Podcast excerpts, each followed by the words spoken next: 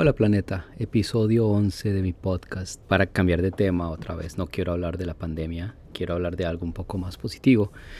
Esta semana llegó la sonda Perseverance de los Estados Unidos a Marte, es decir, cosa increíble. Eh, los aeroastrotrastornados seguimos el, el, amartizaje en vivo y como siempre es eh, increíble las cosas que logra el, el Jet Propulsion Laboratory en California.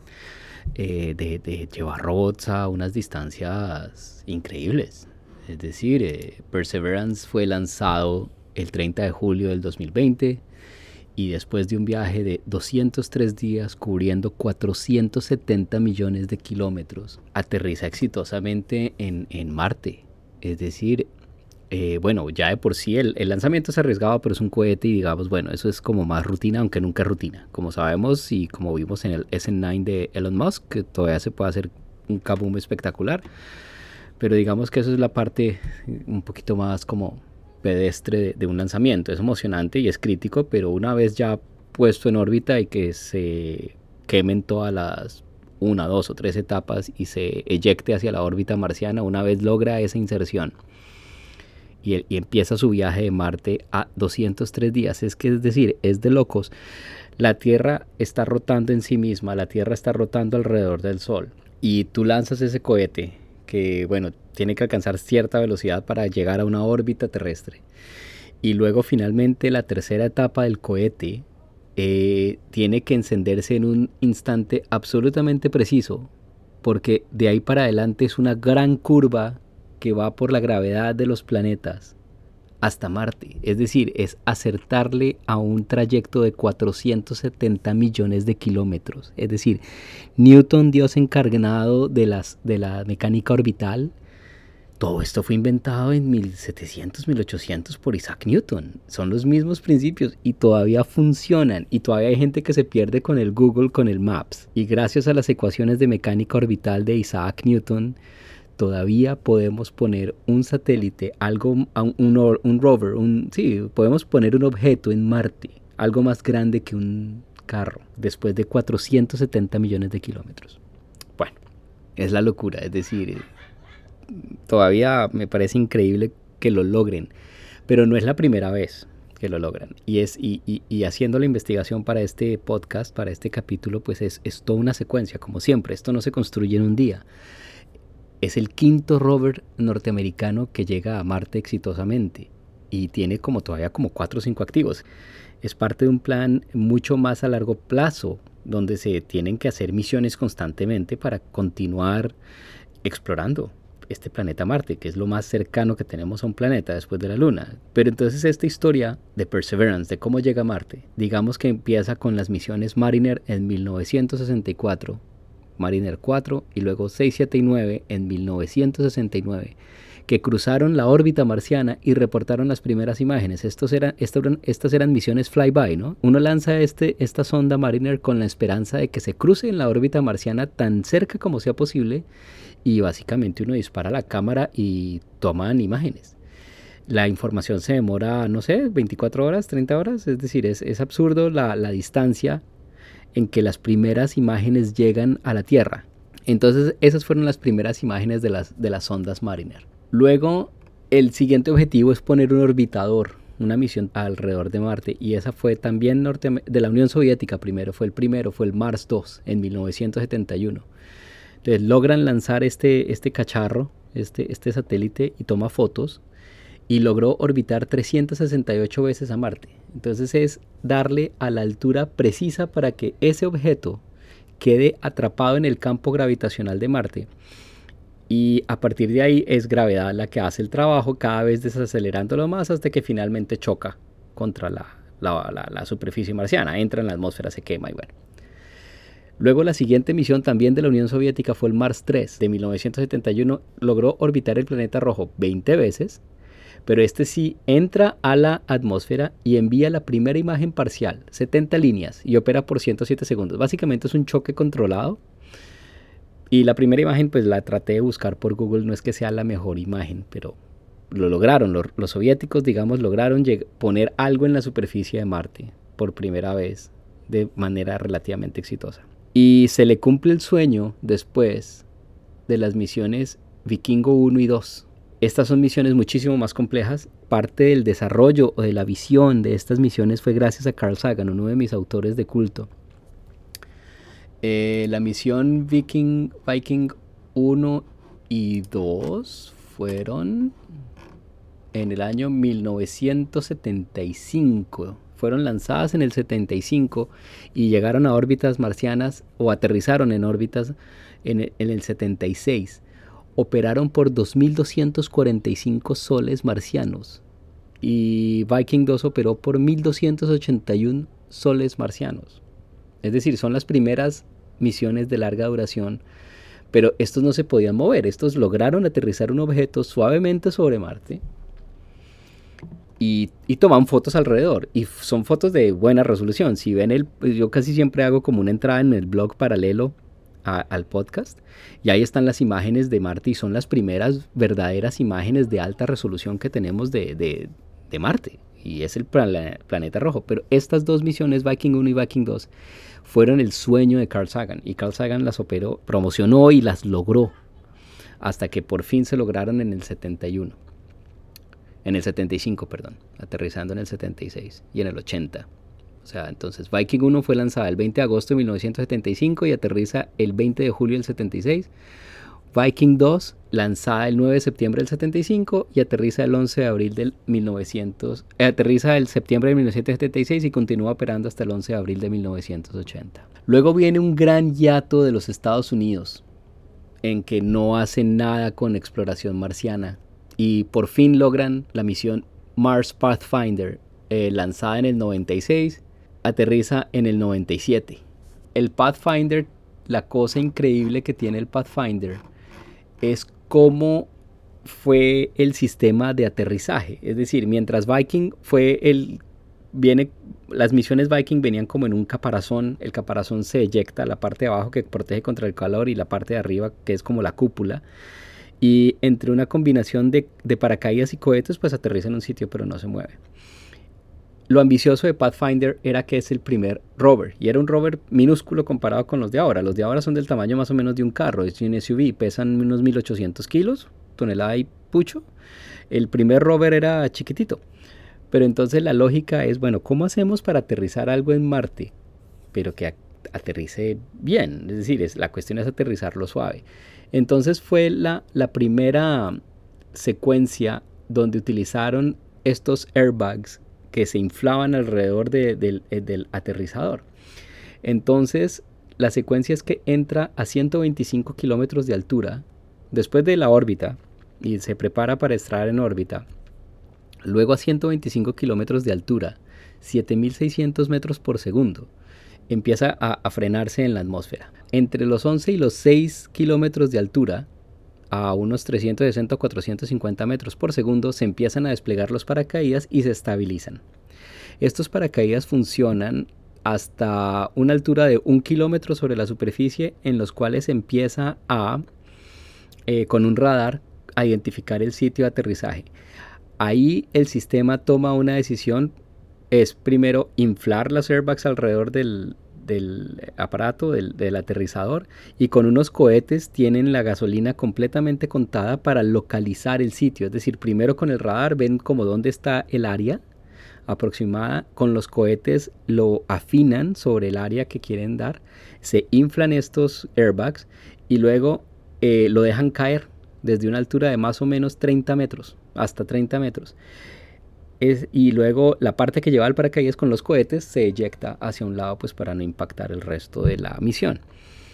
Las airbags caen y dan tumbos sobre la superficie de Marte y luego se desinflan. Al desinflarse, luego el, el, el aterrizador tiene que encontrar su posición vertical. Entonces él mismo empieza como a abrir las patas hasta ponerse vertical, luego se abren los otros pétalos y las rampas, y luego las rampas le sirven al rover chiquitito para bajar y empezar a explorar la superficie de Marte. Toda esta secuencia de entrada dura 180 minutos hasta que se desinfla y el rover puede empezar a operar. Y todo esto es robótico, todo esto es automático. Es decir, Marte está tan lejos que no se puede enviar ningún comando en tiempo real. Todo esto tiene que ser planeado eh, a ciegas. Y eso es la magia que hace el, el Jet Propulsion Laboratory.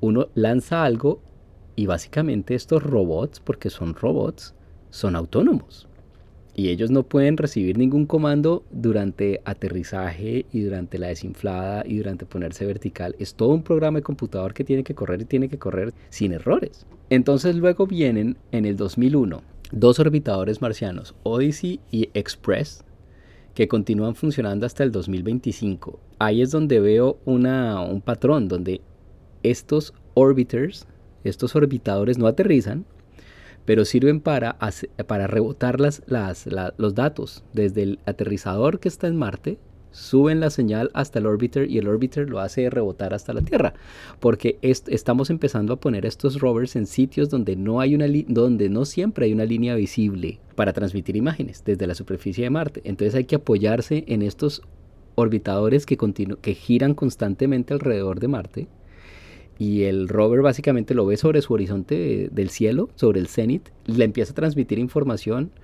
y el orbitador guarda esta información y luego la envía otra vez al planeta Tierra. Entonces, hasta ahora tenemos el Odyssey y el Express. El Odyssey es de los Estados Unidos y el Express es de la Unión Europea y se espera que continúen funcionando más o menos hasta el año 2025-2026. Ellos estaban soportando la misión del Pathfinder.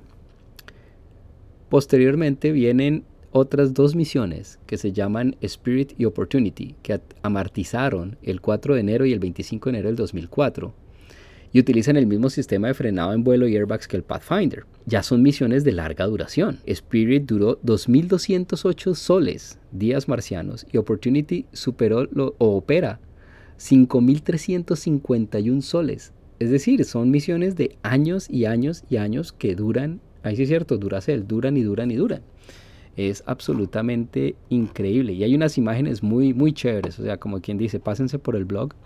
Hay unas imágenes muy chéveres, unos panoramas ya marcianos, ya con una resolución absolutamente brutal. Es decir, la, primera imagen de Viking es espectacular, pero se ve el progreso de cada vez las imágenes remotas. La siguiente misión es Curiosity, que aterriza en Marte o amartiza el 6 de agosto del 2012 y es la primera que utiliza el sistema Sky Crane, que es lo que ha venido enviando las, las sondas o haciendo aterrizar, ayudando a aterrizar de las sondas. Abandonan este sistema de los, de los airbags. Tuvieron problemas con algunos porque el airbag no se desinflaba correctamente, duraba tiempo desinflándose, se enredaba el rover cuando bajaba, logró enredarse. Entonces como que abandonaron ese sistema y se arriesgaron por el Sky Crane que venía propuesto desde hace muchísimos años, pero la gente no le veía como futuro. Lo impresionante de Sky Crane es que sigue más o menos la misma secuencia.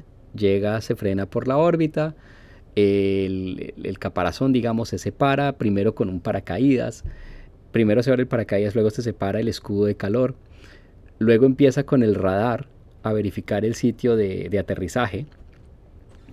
Y finalmente con el paracaídas abierto se separa lo que es el Sky Crane, se separa el Sky Crane que es ya un cohete, digamos, son pequeños cohetes que orbita hasta el sitio donde se tiene que aterrizar y luego lo deposita lentamente sobre la superficie de Marte, luego desconecta los cables y el Sky Crane se eyecta pues para no impactar al, al aterrizador.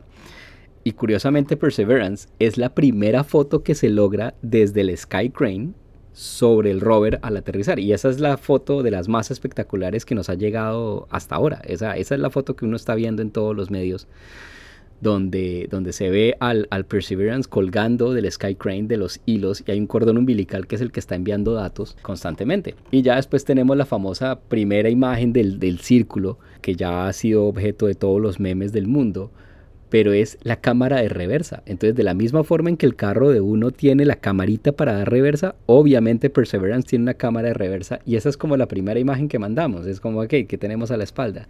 Y ya posteriormente ya tenemos la primera imagen espectacular eh, a color, es un panorama, pues obviamente bajo, pero, pero es decir, no no, continúa, no ha empezado a operar la misión exitosamente y ya tenemos las primeras imágenes a color. Es decir, ahora viene toda una secuencia iniciando cada uno de los experimentos y haciendo experimentos. Entonces, estas dos cámaras que las primeras imágenes que tenemos son como las imágenes de conducción. Y entonces ya empezamos a las, a las curiosidades de la misión. Esa es, como la, la, mecánica. como decía Miko Hipponen, F-Secure, entonces él es como uno de los, bueno, voceros, es el, Chief Research Officer. Y entonces llega y dice, o Marte es el segundo planeta donde Linux es la mayoría de los sistemas operativos. Y el problema entonces corren Linux. Estos, todos estos aparaticos, todos estos robots están corriendo Linux y eso, eso enlaza muy bonito, muy chévere con el post pasado que yo hice acerca de mi historia de Linux. Pues ahora Marte es el segundo planeta que tenemos donde hay más computadores Linux que en cualquier otra parte, en Marte y en, la Tierra. Y entonces llega Miko y ponen y dice, no hay necesidad de poner un password fuerte para, para interactuar con los rovers, porque literalmente la secuencia de login se demora media hora. Eh, o sea, es, es, hasta ahora imposible de atacar, ¿no? si lo vemos desde el punto de vista de seguridad informática, y saludos a la ingeniera Juanita, yo sé que ella me va a escuchar.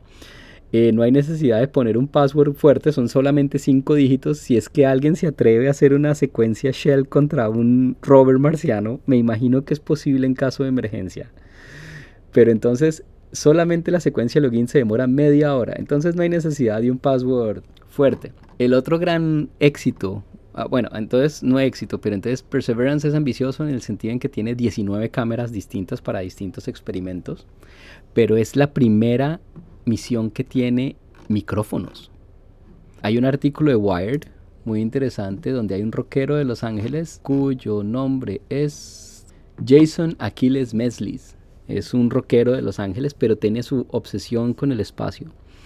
Y a través de contactos y amigos le dijeron, oiga, ¿por qué no se pone un micrófono en, y, en, en la sonda?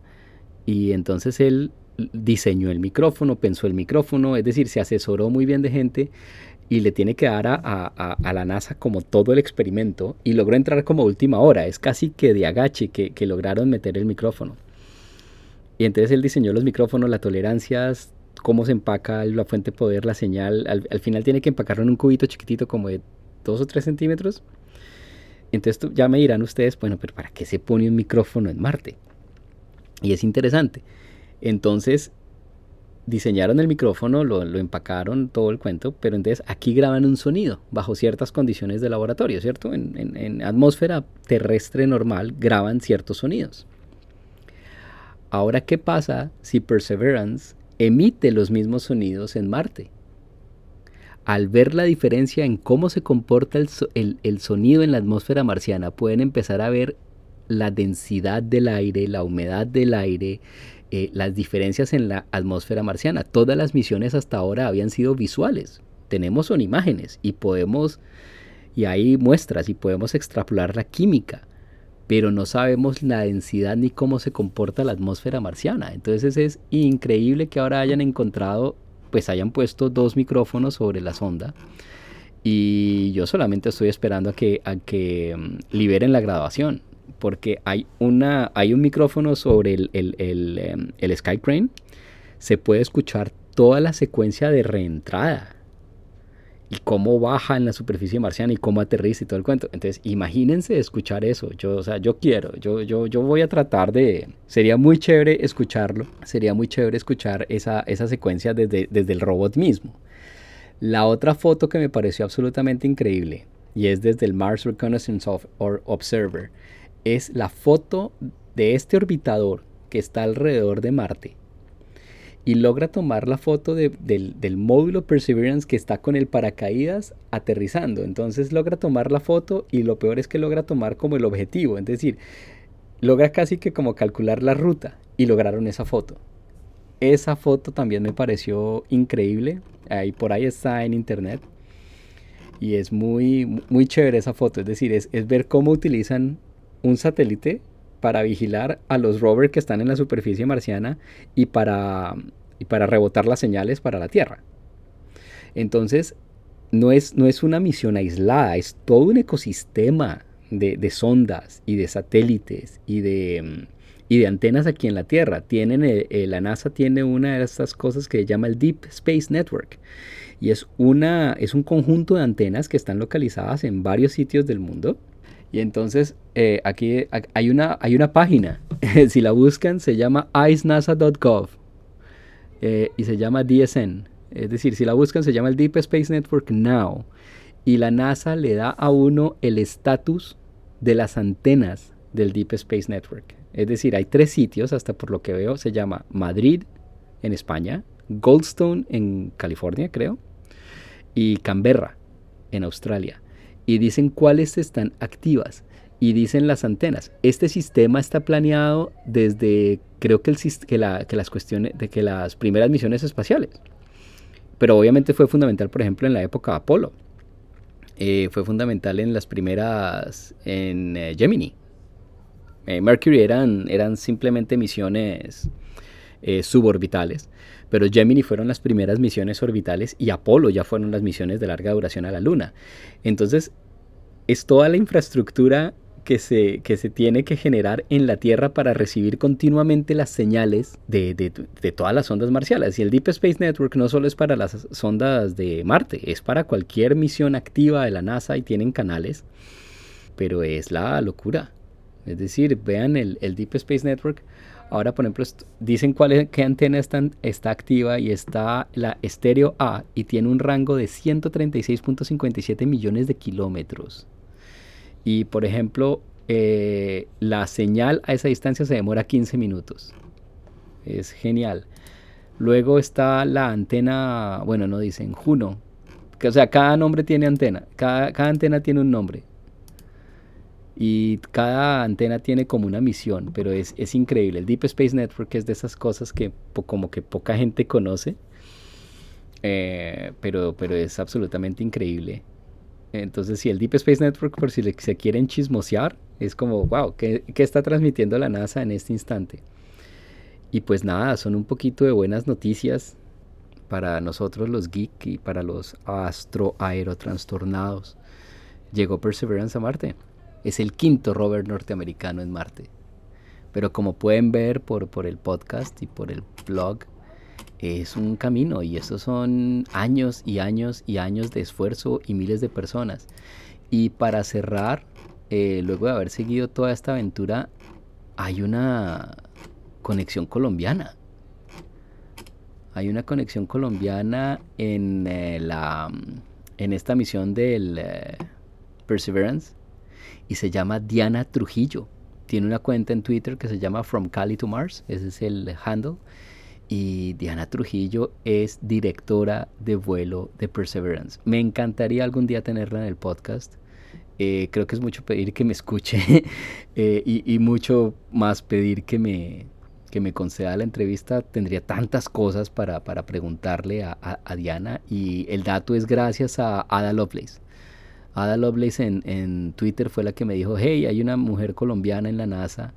Y sí, señores, Diana Trujillo, eh, ingeniera de la, del Jet Propulsion Laboratory y llegó a Los Ángeles con 300 dólares y sin hablar inglés. Y ya vemos, es increíble, o sea, talento puro. Y ahí es donde uno dice, me parece increíble que lo hayamos logrado a ese nivel y ojalá de algo sirva. Hay talentos colombianos en, en la NASA y en el JPL, la última es Diana Trujillo, pero, pero ese talento ojalá rebote algo en el país. Es decir, es un orgullo nacional de los buenos. Ojalá se le haga mucha más bulla que las cosas malas que hacemos en Colombia. Pero ante todo y para cerrar, felicitaciones Diana, es todo un logro que nosotros los colombianos estemos representados, muy bien representados en la misión Perseverance. Y lo lograron, muy bien. Entonces, nada, suerte. Chao, chao.